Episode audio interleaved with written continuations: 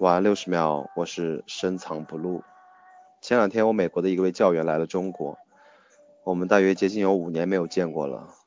当年的一次事故让他失去了飞行这个工作，也让我们永远的失去了一位好兄弟。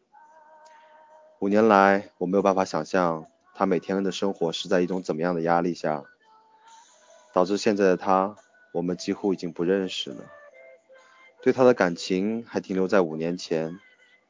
当我再次跟他接触，除了怜悯，我也只能默默的看着，不知道还能用什么言语来表达我内心的迷茫，感触实在太多了。珍惜眼前，亲情也好，友情也罢，世间万物的变化总会让你措手不及，会吓得你目瞪口呆。所以把握住现在，因为下一秒是无法预料的。我是深藏不露，我在无锡，祝您晚安。